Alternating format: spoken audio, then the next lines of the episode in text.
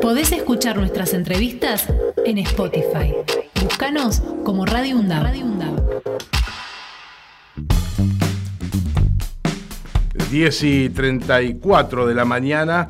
Eh, vamos a seguir hablando de eh, cómo están las cosas en Brasil, nuestro país hermano, el más grande del continente y que realmente marca tendencia en lo que pasa en el hemisferio sur del planeta de este nuestro lado. Y estamos en contacto para ello con eh, Débora López, que es una investigadora de la Universidad Federal Ouro Preto. ¿Qué tal, Débora? Buen día, ¿cómo te va? Buen día, buen día Fernando, buen día Axel. Hola, buen día. gusto enorme estar hablando con vosotros en Radio Ondad. Bueno, antes que nada, este, comentarte que acá se festejó mucho en la Argentina el triunfo de Luis Ignacio Lula da Silva, eh, pero que bueno, tenemos expectativas y queremos que nos cuentes cómo están estas horas posteriores a las elecciones, cómo pensás que va a ser estos días de transición que hay hasta que asuma, hasta que asuma Lula. Bueno, aquí también tenemos muchísimas conmemoraciones. Eh, es una, una victoria para Brasil. Bueno, yo veo para Latinoamérica, ¿no? Es una victoria porque necesitamos caminar hacia nuestros derechos que nos han sido denegados y nos han sido quitados por muchos años. Entonces, es una victoria gigantesca, gigante. Eh, aquí tenemos grandes expectativas, pero tenemos una racionalidad de los retos que va a enfrentar Lula y todo su equipo, porque la reacción de lo, de los grupos de derecha, de los grupos de extrema derecha y de los electores de Bolsonaro no están siendo las mejores. Estamos viviendo días de violencia en Brasil. se, nota. Hay mucha alegría por un lado, pero hay una denegación del resultado democrático del otro. Y eso es un peligro. Claro. Débora, buen día. Axel Govendi te saluda. ¿Cómo estás? Eh, te quería comentar que es cierto lo que vos planteás. Ayer estaba viendo una nota de la CNN, nada más y nada menos, haciéndole una entrevista a unos manifestantes que estaban, que eran bolsonaristas, lógicamente, eh, y, y que llevaban una carga de odio mientras hablaban iban acrecentándose a medida que el periodista le iba haciendo las noticias y terminaron insultándolo, ¿no? Y se tuvo que retirar porque evidentemente, simplemente por hacerle este, una nota preguntándole si, si, estaba bien que el, que, el, que el pueblo hubiera votado por Lula, bueno, evidentemente empezaron a crecer y hay una gran agresión. Agresión también tiene que ver con el silencio que hizo, que está haciendo Jair Bolsonaro y también con lo que está pasando con los camioneros. ¿Cómo ven la situación ustedes allá? Bueno, el silencio de, Bolsonaro para mí es algo inadmisible, porque es del juego de la democracia que aceptes el resultado de las votaciones. Fue lo que hicimos nosotros, bueno, me, meto ahí porque soy yo una persona que cree en los valores de la izquierda democrática. Entonces, fue lo que hicimos hace cuatro años cuando ha vencido en, la, en las urnas, en las votaciones, Bolsonaro. Lo aceptamos. Por supuesto, con todas las acciones que nos permite la democracia, siguiendo todo lo que hacía Bolsonaro y, bueno, todo lo que planeaba e intentando no permitir que los derechos se fueran, pero lo hemos respetado porque es una votación eh, es lo que presupone la democracia. Claro. Y eso no está pasando. Aquí en Brasil estamos teniendo situaciones muy graves como muertes en las conmemoraciones en el domingo por la noche. Tuvimos situaciones de bolsonaristas que pasaban en coche por las conmemoraciones en Belo Horizonte, por ejemplo, por ejemplo donde estoy yo cerquita. Sí. Un bolsonarista ha pasado en coche disparando, haciendo disparos contra los que conmemoraban y ha matado a, un joven mm. y ha ferido a cuatro, tres o cuatro otras personas. Y eso ha pasado en muchos sitios. Tuvimos casos de violencia doméstica de, bolsonaristas que no aceptaban que, por ejemplo, sus mujeres hubieran votado a Lula y las han agredido. Eh. Eh, tuvimos agresiones a, propiedad, ¿no? A coches con, con, los cristales rompidos porque tenían pegatinas de Lula. Y eso ha pasado en muchos sitios. Y luego ahora estamos con un tema que eh, es grave, que es el tema de los camioneros, como has dicho. No tenemos, eh, ayer teníamos 11 estados de Brasil con carreteras interrumpidas. Hoy ya empezamos a tener problemas eh, En, la oferta de gasolina. Hay ciudades, por ejemplo, aquí en Minas, donde estoy yo, hay ciudades donde ya hay baja oferta de gasolina porque las personas temen que pasemos por otra, otra situación como la de 2018, que tuvimos mucho tiempo con problemas de, oferta de combustible. Entonces se van a llenar sus, el tanque de sus coches, ¿no? Dificilísima la transición. Dificilísima, dificilísima la transición que están viviendo allá en Brasil. ¿eh? Lo que nos comentás este, tan crudamente eh, no se está viendo tan reflejado acá en los medios. Este, me, da mucha satisfacción que podamos tener esta charla porque vos lo estás viviendo ahí y acá por ahí no nos llega con, tanta crudeza la, información como nos la estás contando. Y hablando de medios de comunicación, eh, ¿cómo las cosas en Brasil. Acá en la Argentina, los medios masivos, los más, este, eh, los de mayor audiencia, están volcados directamente a la derecha. Eh, y me gustaría saber cómo es la, cuestión allá en Brasil. En Brasil tenemos eh, una, una, distribución de medios que hacen una, un periodismo que busca presentar lo que pasa. Por supuesto, hay medios de, de perspectiva de izquierda, pero menos, una cantidad mucho más baja, y muchísimos medios que están volcados a la derecha. Esto sí. Hay, hay una, una, radio específicamente de Brasil que es el ejemplo que siempre traigo porque es un medio de comunicación de la ultraderecha. Y, por ejemplo, en el tema de Roberto Jefferson, que creo que habéis, habéis visto, ¿no? El tío que ha tirado dos granadas. Ah, claro, sí, claro. Pegado 50 tiros a los agentes de la Policía Federal. Sí, sí, claro. Que es muy cercano a Bolsonaro, incluso estaba en la organización de, de la campaña presidencial de Bolsonaro, aunque fuera candidato porque es muy cercano, estaba ahí como que para dar un apoyo a Bolsonaro en el proceso electoral.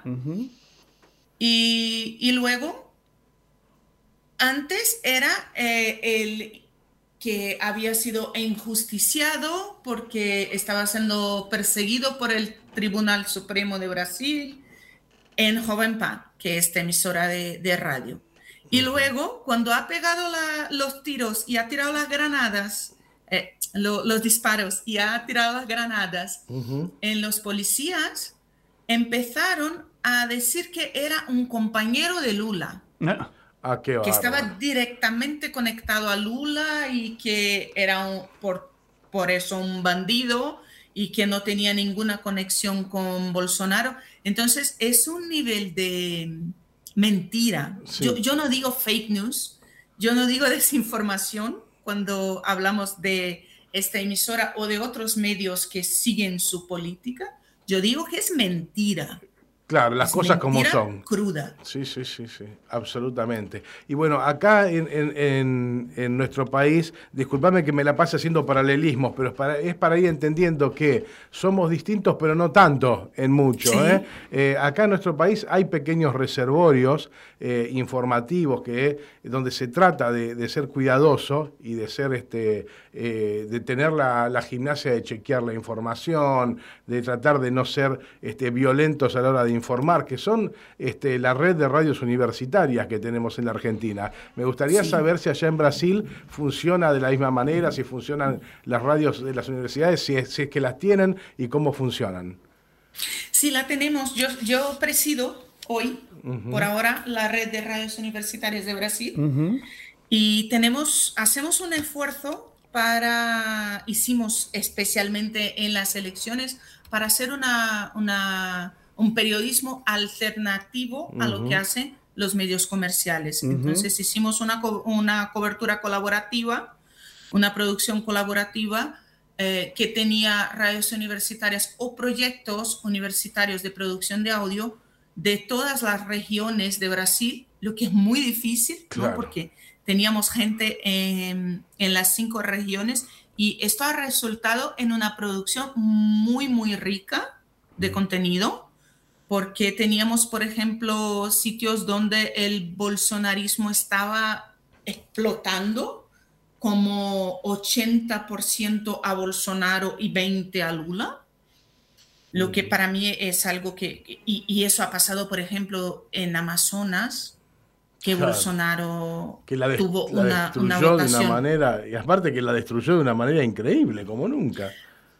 La destruyó y además tuvimos todo el tema de Manaus en la pandemia. Claro, exactamente. Que les ha faltado oxígeno y que el gobierno nacional de Brasil les dije que no, utilicéis cloroquina.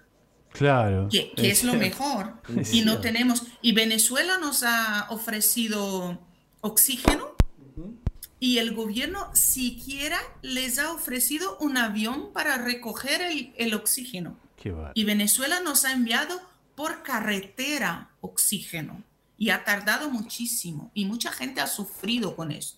Es increíble. Y aún así vemos una votación alta de Bolsonaro. La verdad es que algunas cosas yo no, yo no puedo comprender, yo no podría analizar para vosotros porque yo no puedo comprender. No hay ninguna duda, Débora, de que eh, la derecha en el mundo eh, ha hecho un trabajo muy importante en los medios y han sabido eh, muy bien manejar el tema redes sociales, eh, entiendo que hay este, muchos desilusionados, muchos jóvenes que todavía a lo mejor no tienen experiencia, que son cooptados. Me parece a mí, estoy pensando en voz alta contigo, este, que, que han ganado la batalla mediática, la derecha. Y, no va a ser fácil para los que queremos un mundo diferente, un mundo tolerante, un mundo que sea para todos, sino para una pequeña élite, no nos va a ser fácil este, recuperar esos espacios. Desafortunadamente me parece que este es un ciclo histórico que muchas veces vivimos nosotros. Las personas que no han experienciado la inflación que tuvimos en Brasil en, los 80, por ejemplo, que no han eh, vivenciado la violencia que tuvimos en la dictadura de Brasil. Son personas que no comprenden los retos que tenemos y todo lo que hemos sufrido y vivido para garantizar la democracia. Entonces, cuando yo veo como he visto ayer y como he visto hoy y como he visto muchísimas veces en los últimos cuatro años, las personas en la calle diciendo que el ejército tome el poder en Brasil, a mí me parece surrealista. porque, claro, Sí, no saben lo que significaba llegar en tu casa y tenerla invadida, eh, llegar en la redacción de un periódico y el periodista se había evanecido, lo habían llevado y no sabes para dónde, no sabes si vuelve, no sabes lo que va a pasar. Y eso no pasaba solamente con periodistas, no es una cuestión de clase profesional, es algo que pasaba a muchísima gente, pasaba a profesores, pasaba a todos. Los que estaban en contra de lo que decía el gobierno, los que buscaban la libertad de decir que yo soy contra lo que están haciendo y yo soy favorable, favorable a los derechos de las personas. Desaparecían. Argentina ha vivido eso también. Bueno, ha sido nuestra, la etapa más oscura de, nuestro, de la historia de nuestro país, exacto. Exacto. ¿Y, cómo puede que alguien lo pida otra vez? Esto para mí, yo creo que hablábamos de las radios universitarias. Yo creo que las radios universitarias, los podcastings están haciendo un trabajo En Brasil, muy bueno. Tenemos podcastings de altísima calidad, de análisis y de información que van en contra de, la información comercial. Entonces, eh, a mí las radios universitarias y los podcasts, dos podcasts, están haciendo un trabajo genial de cobertura periodística alternativa que busca no, no, tener todos los enganches políticos y, mm, comerciales que aparecen porque eh, lo, las restricciones también comerciales y profesionales en Brasil, sea en la cobertura periodística, periodística, sea en la vida de las personas, ha sido muy fuerte. En esta segunda vuelta hemos tenido empresarios que, que decían a sus, a sus funcionarios que no podrían votar en Lula porque si ganara Lula iban a cerrar y estarían todos en la calle sin Exactamente. Sí, sí. Esta, fake news también se ha utilizado mucho acá cuando hubo las últimas elecciones. Todo esto, eh, nosotros también estamos un poco entrenados con estas cuestiones. Te quiero llevar un poquito de nuevo al silencio de Bolsonaro y, en, tu, en tu visión. ¿Cómo ves que, va a pasar esta transición, estos dos meses que quedan todavía por delante para que Lula eh, se haga cargo de la presidencia? Yo creo que es muy difícil. Bueno, en Brasil tenemos una determinación legal, habrá que, que hacer transición. Mm. El gobierno de transición desde el 2002 es una exigencia legal. Entonces, el gobierno, bueno, teóricamente, no puede decir que no. Y ya eh, yo, yo leía hoy por la mañana que ya ha habido un primer contacto con el equipo de Bolsonaro para empezar estos trabajos mm. y ahora, eh, pero sin la participación de Bolsonaro. Claro, claro. Entonces, este, yo creo que va a ser algo así. Bolsonaro estará totalmente ajeno y yo creo que sus ministros también estarán totalmente ajenos al gobierno de transición. Ah, Lo que va a trabajar el equipo de Lula y quizás sea mejor así, eh, va a trabajar con los funcionarios que tenemos que son concursados, que estarán ah, ahí. Que los de carrera, claro, Los de carrera, eso. Perfecto, perfecto, perfecto. Bien. Bueno, este, Débora, eh, desde ya te agradecemos muchísimo tu tiempo, ha sido muy, muy clara en todos los conceptos. Desde aquí, este, eh, decirte también que como argentinos estamos a la expectativa porque sabemos que lo que pasa en Brasil también va a tener una repercusión en nuestro país, porque bueno, porque así son las cosas, hay que reconocerlas. Brasil es el, el país más importante de la región y estamos todos mirando hacia allí. Ojalá que, que las aguas se calmen y ojalá que triunfe la democracia, por difícil que nos parezca, no podemos perder la esperanza. No, nunca, nunca podemos perder la esperanza. Y estamos pendientes nosotros siempre de Argentina. Creo que somos hermanos, más de, la palabra, de la expresión, creo que es el sentimiento. Somos hermanos y tenemos que apoyarnos siempre. Sin duda. Entonces, estamos siempre para deciros que podéis contar siempre con nosotros también para todo y que la hermandad es eso. Ha sido un enorme gusto, Débora, y hasta cada momento. Un abrazo grande. Hasta luego, un abrazo. Gracias. Podés escuchar nuestras entrevistas en Spotify. Búscanos como Radio Radio